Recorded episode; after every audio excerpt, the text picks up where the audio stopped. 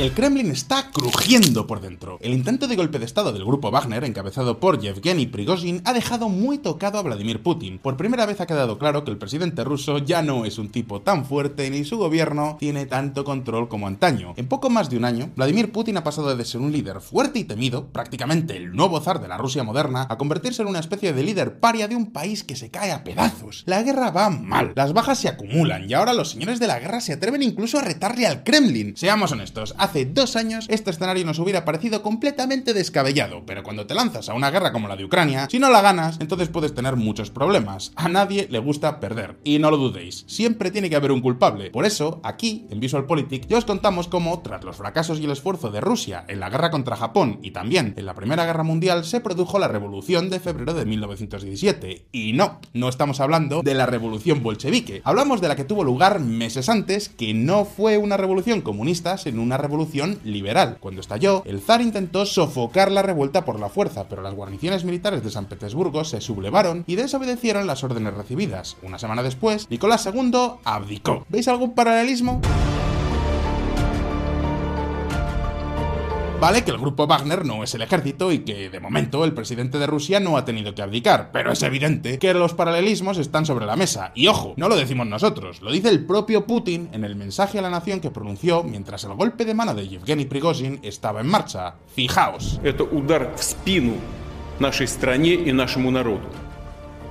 Именно такой удар был нанесен по России в 1917 году, когда страна вела Первую мировую войну. Но победу у нее украли. Интриги, склоки, политиканство за спиной армии и народа обернулись величайшим потрясением, разрушением армии и распадом государства, утратой громадных территорий. В итоге y гражданской войны. Y ojo, porque la revolución de 1917 no es el único paralelismo histórico que podemos encontrar con la situación actual. Existe otro acontecimiento mucho más reciente que nos recuerda mucho a todo lo que estamos viviendo tras el fracaso de Rusia en Ucrania, pero lo veremos más adelante en el vídeo de hoy. Por cierto que si queréis todos los detalles del golpe de Prigozhin contra Putin los tenéis en un vídeo que os dejamos aquí abajo en la descripción, porque las preguntas que hoy nos hacemos son ¿Cómo podría ser una Rusia post-Vladimir Putin? ¿Quién podría sustituirle en el cargo? ¿Qué consecuencias políticas puede tener el pulso hecho por los Wagner? ¿Realmente ha podido debilitar a Putin si al final parece que todo quedó en nada? Vamos a responder a estas preguntas, pero antes, si te gusta lo que hacemos y quieres ayudarnos a crecer, puedes sumarte a nuestra comunidad de Patreon. Además de contribuir con este proyecto, también recibirás un montón de contenido extra, como el boletín, las claves de la semana y merchandising exclusivo. Muchas gracias a los que ya nos estáis echando una mano formando parte de la comunidad y ahora ahora sí, vamos a ver un poco de historia. La caída del Imperio Rojo. Si algo nos dice la historia de Rusia es que en este país los cambios de gobierno y la lucha por la influencia política no suelen ser acontecimientos para nada tranquilos. Conspiraciones, envenenamientos, muertes extremadamente casuales, golpes de estado y muchas, muchísimas traiciones. Tenemos ejemplos para todos los gustos, desde la expulsión de Trotsky a manos de Stalin a la destitución de Khrushchev promovida por Leonidas Brezhnev o el calvario que vivió Gorbachev que terminó provocando el fin de la mismísima Unión Soviética. Echemos un vistazo a este último caso. 1991 la Unión Soviética estaba en crisis. El imperio comunista parecía cada vez más agotado. El entonces líder soviético, Mikhail Gorbachev, había iniciado un proceso de reforma que incluía la aprobación de la perestroika, esto es, la reestructuración económica, pero también de la glasnost, que significa la apertura política. Estos cambios fueron toda una revolución. Pusieron punto final a muchos de los cimientos del viejo modelo soviético, lo que por supuesto no gustó a todo el mundo. Muchos miembros del Partido Comunista, del Ejército y de los servicios de inteligencia vieron estos cambios como una traición a los principios soviéticos. Y como además la población estaba sufriendo una durísima crisis económica, los rusos tampoco parecían particularmente emocionados con Gorbachev. Querida comunidad de VisualPolitik, el modelo hacía aguas y en agosto de 1991 un grupo de altos funcionarios conocidos como Comité Estatal de Emergencia intentó dar un golpe de Estado para tomar las riendas, deshacer las reformas de Gorbachev y volver al viejo modelo soviético. Sin embargo, a pesar de que el golpe tenía bastantes apoyos dentro del Estado, al final fracasó. El entonces vicepresidente ruso, Boris Yeltsin, jugó un papel fundamental para que el golpe no triunfara. Subido literalmente en un tanque, llamó a la resistencia civil contra el golpe. Los moscovitas respondieron y el golpe fracasó en tres días. Pese a ello, el poder de Gorbachev había sido gravemente diezmado, tanto que en los meses siguientes las diferentes repúblicas que conformaban la Unión Soviética empezaron a pasar olímpicamente de Moscú. Al final, el 26 de diciembre de ese mismo año, apenas cuatro meses después del golpe, se produjo la disolución completa de la Unión Soviética. El Imperio Rojo era ya historia. Sí, el golpe del 19 de agosto fracasó, pero al mismo tiempo terminó por provocar el hundimiento completo de la mismísima Unión de Repúblicas Socialistas Soviéticas. Pues bien, el caso es que ahora, en tiempos también muy difíciles para Rusia, se ha producido la primera insurrección armada contra Putin. Un intento de golpe de Estado que parece haber fracasado, pero ¿realmente ha sido así? ¿Hasta qué punto está en riesgo la continuidad de Vladimir Putin? ¿Estamos ante un escenario similar al del golpe que fracasó en 1991? Pues ahora mismo lo vamos a ver. El mercenario que apunta alto. De momento, el primer envite contra Vladimir Putin ya se ha producido y lo ha liderado este hombre que veis en pantalla y que estoy seguro de que todos conocéis, Yevgeny Prigozhin, el fundador y el líder del grupo de mercenarios Wagner. Un tipo que hasta la guerra de Ucrania era un completo desconocido, al menos para el gran público. Lo cierto es que Prigozhin es un viejo aliado de Vladimir Putin que durante los últimos años se ha dedicado a desarrollar una enorme red de tentáculos al servicio de Vladimir Putin, y ojo porque ha sido muy útil.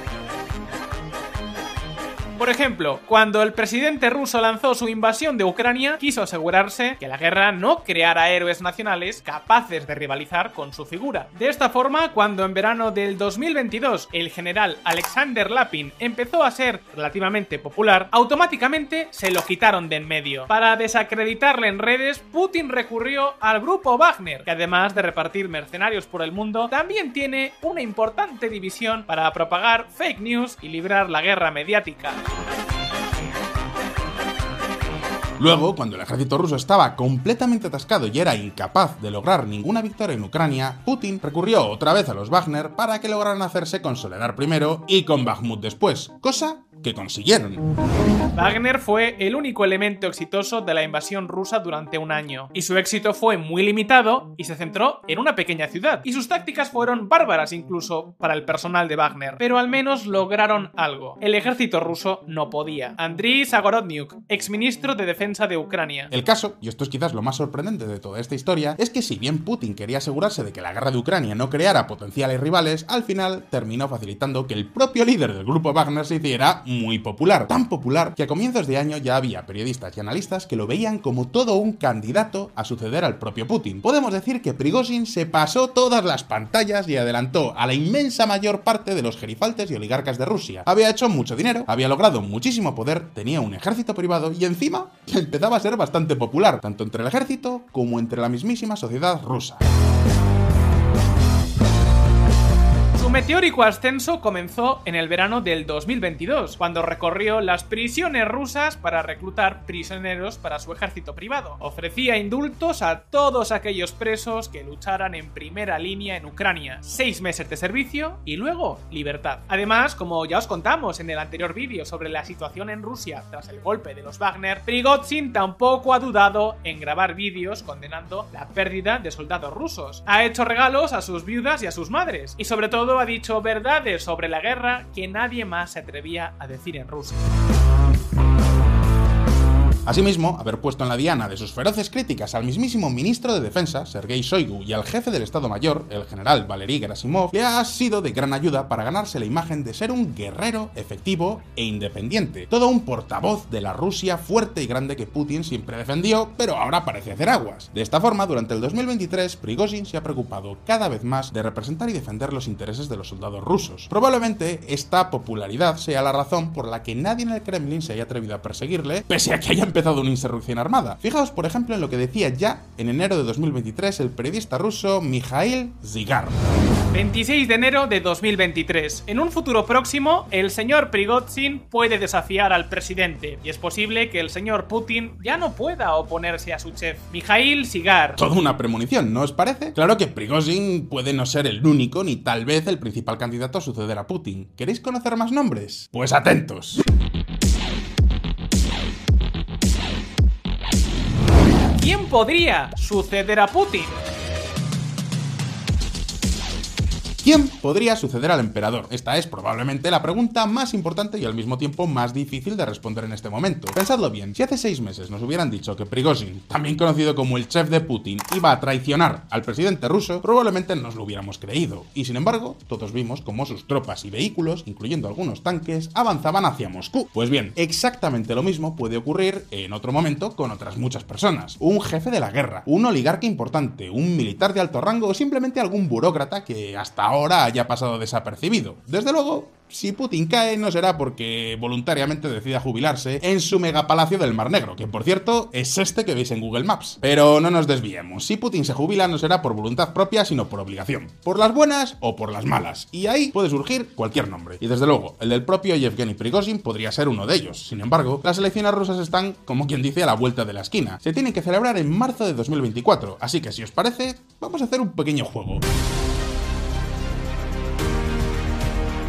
Supongamos que el régimen actual consigue mantener el control a toda costa y que los actuales círculos de poder en torno a Putin quieren mantener precisamente eso, su poder. Supongamos, por último, que llegan a la conclusión de que Putin ya está muy quemado, cosa bastante obvia, y que necesitan una cara nueva. Ojo, esto no parece algo tan descabellado. Con tantísimos fracasos políticos, militares y económicos, esta puede ser una conclusión bastante lógica. Cambiar la cara del mandamás antes de que otros quieran cambiar el régimen al completo. Por supuesto, esto es toda una enorme conjetura, pero es una conjetura que puede sernos muy útil para saber qué nombres podríamos encontrar sobre la mesa. Es decir, cuáles son los nombres que hoy por hoy suenan con más fuerza o parecen más probables para llevar a cabo una transición continuista. Por ejemplo, ahí tenemos a Nikolai Patrushev, que es amigo de Putin desde su época como agente de la KGB y actualmente es secretario del Consejo de Seguridad de la Federación de Rusia. Su mayor hándicap, que mantiene posturas muy radicales sobre el mantenimiento de la guerra de Ucrania. De hecho, hay quienes alegan que es uno de sus máximos promotores. Otro nombre podría ser el de Dmitry Medvedev. Probablemente os suene este nombre porque Medvedev ya fue presidente florero de Rusia entre 2008 y 2012. Básicamente, presidente florero para que Putin pudiera seguir mandando sin saltarse los límites que fijaba la Constitución. Es un tipo muy próximo a Putin y es bastante más joven, 57 años frente a 70. Actualmente es vicepresidente del Consejo de Seguridad de Rusia. Sin embargo, Medvedev tiene dos problemas. Por un lado, su popularidad y su imagen quedaron muy tocados al verse envuelto en un macro caso de corrupción que desveló el líder opositor Alexei Navalny. El ruso Medvedev vinculado a un imperio inmobiliario de mil millones de euros. Que sí, que todos sabemos que Rusia y corrupción son prácticamente sinónimos, pero pese a todo esto, ¿qué queréis que os diga? Eso de ver que el primer ministro tiene un montón de palacios, dinero y que utiliza constantemente los helicópteros del gobierno para sus asuntos personales no da muy buena imagen, ni siquiera en Rusia. Por otra parte, en los últimos años, Medvedev ha dado un giro de 180 grados a su discurso. Si antes era conocido como todo un moderado, ahora se dedica a amenazar a diestro y siniestro con el uso de armas nucleares. ¿Queréis una prueba? Pues fijaos. 27 de febrero de 2023. Medvedev afirma que el suministro de armas a Kiev podría provocar una catástrofe nuclear mundial. 23 de marzo de 2023. Medvedev afirma que crece la amenaza de una guerra nuclear. Así que tampoco parece el mejor recambio, al menos para recomponer las relaciones con Occidente y volver así a vender gas y petróleo a Europa como si no hubiera mañana mientras los grandes oligarcas se pasean por el mundo billete en mano. Luego, en términos institucionales, el actual primer ministro, Mikhail Mishustin, es el siguiente en la línea de mando. Sin embargo, procede del Servicio Federal de Impuestos, es decir, que es un tipo al que Putin colocó en esta posición precisamente para que gestionara el gobierno de forma más o menos tecnocrática. Pero lo cierto es que no parece tener mucho capital político, así que por ahora... Lo siento, mi Justin, pero estás descartado. Luego habría un nombre que podría ser toda una sorpresa dentro de cierta comunidad. Hablamos de Sergei Kirienko, que ya fue primer ministro de Boris Yeltsin en 1998. Actualmente no tiene aparentemente mucho peso político y ni siquiera tiene un puesto en el gobierno, pero dirige Rosatom, que es la empresa estatal de energía nuclear de la que ya os hemos hablado aquí en VisualPolitik. A Kiriyenko se le ve con un perfil más reformista. Tiene buenos contactos en Occidente y parece tener también la simpatía de los altos oficiales de la inteligencia rusa. También tendría buenos contactos entre muchos de los poderosos silovikis de los que ya os hemos hablado un montón de veces. Ya sabéis, políticos y altos funcionarios que proceden precisamente de las agencias de seguridad y que hoy forman un anillo de poder en torno a Putin. Dicho de otra forma, que si los círculos actuales de poder quisieran mantener el control de Rusia y al mismo tiempo lograr dar un cambio que sea capaz de modernizar el país y mejorar las relaciones con el resto del mundo, este podría ser su hombre. Y ojo, que cuando llegó al poder Putin no solo era relativamente desconocido, también llegó con ese mismo encargo. Pues bien, estos son cuatro de los nombres más destacados que tenemos que tener en cuenta. Al menos tres de ellos, pero como hemos dicho, también podría ocurrir que la caída de Putin fuera provocada por algún acontecimiento repentino o por la llegada de un nuevo círculo de poder. En este caso, por supuesto, el nombre escogido sería alguien completamente distinto. Pero esperad un momento, porque quizás estemos vendiendo la piel del oso demasiado pronto. Hay una pregunta que todavía no nos hemos hecho. ¿Podría intentar Putin volver a consolidar su poder?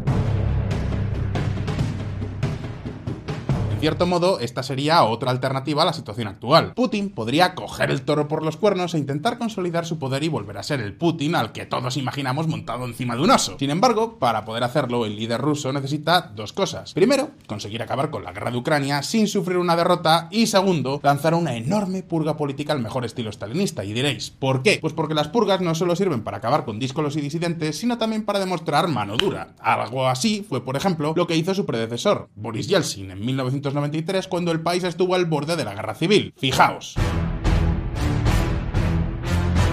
En septiembre de 1993, Yeltsin estaba contra las cuerdas. Su gobierno era un desastre y no estaba siguiendo ninguno de sus grandes objetivos. Para cambiar esta dinámica, ordenó disolver el Congreso de los Diputados del Pueblo de Rusia y el Soviet Supremo de Rusia, porque estaban frenando sus reformas económicas. Sin embargo, el Congreso rechazó el decreto presidencial y por contra aprobó la destitución del presidente. Los legisladores se atrincheraron en la Duma y Yeltsin respondió utilizando su mejor arma de negociación, el poder del fuego. La Duma fue bombardeada y desalojada por las fuerzas militares. Al final Yeltsin impuso su voluntad.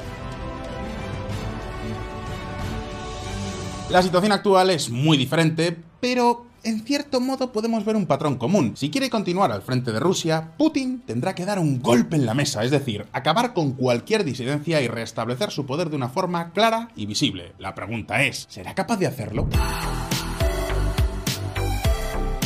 Los últimos acontecimientos sugieren que su posición ya no es tan fuerte. El hecho de que no haya podido castigar la insurrección armada de los Wagner es una muy buena prueba de ello. Y ojo, porque esta es una idea muy extendida en la propia Rusia. 26 de junio de 2023. Hoy he escuchado la declaración de Prigozhin. Es esencialmente un llamamiento a continuar la rebelión y un intento de presentarse a sí mismo como un hombre blanco y tranquilo. Estoy sorprendido e indignado por el hecho de que el traidor y rebelde siga en libertad y pueda continuar con sus actividades antiestatales. Sigue trabajando para sus enemigos y para la derrota de Rusia en la guerra. Víctor Imantovich Alksins, ex miembro del Soviet Supremo de la URSS y exdiputado de la Duma Estatal de la Federación Rusa. Para colmo, todo apunta a que la guerra en Ucrania seguirá castigando su posición con más y más bajas, nuevas derrotas y un ejército que cada vez estará más harto del presidente y sus megalómanas ideas. Así pues, si Putin no ha podido utilizar todo el poder de su fuerza contra la insurrección del grupo Wagner, no está claro que lo pueda hacer en un futuro. Pero a la vez, si no lo hace, esto podría acelerar su caída. Y llegados a este punto, la pregunta es para vosotros. ¿Creéis que Putin logrará dar un golpe en la mesa? ¿O por contra la situación de Rusia hoy se parece más a de la Unión Soviética del 91. ¿Cómo de cerca pensáis que está el fin de Putin? Podéis dejarme vuestra respuesta en los comentarios y como siempre, no olvidéis que aquí en Visual Politics sacamos vídeos nuevos todas las semanas, así que suscribíos a este canal y dadle a la campanita para no perderos ninguna de nuestras actualizaciones. Tampoco olvidéis que podéis apoyarnos en Patreon, donde recibiréis un montón de contenido extra, además de merchandising exclusivo. Si os ha gustado este vídeo, dadle a like y nos vemos en el próximo. Un saludo y hasta pronto.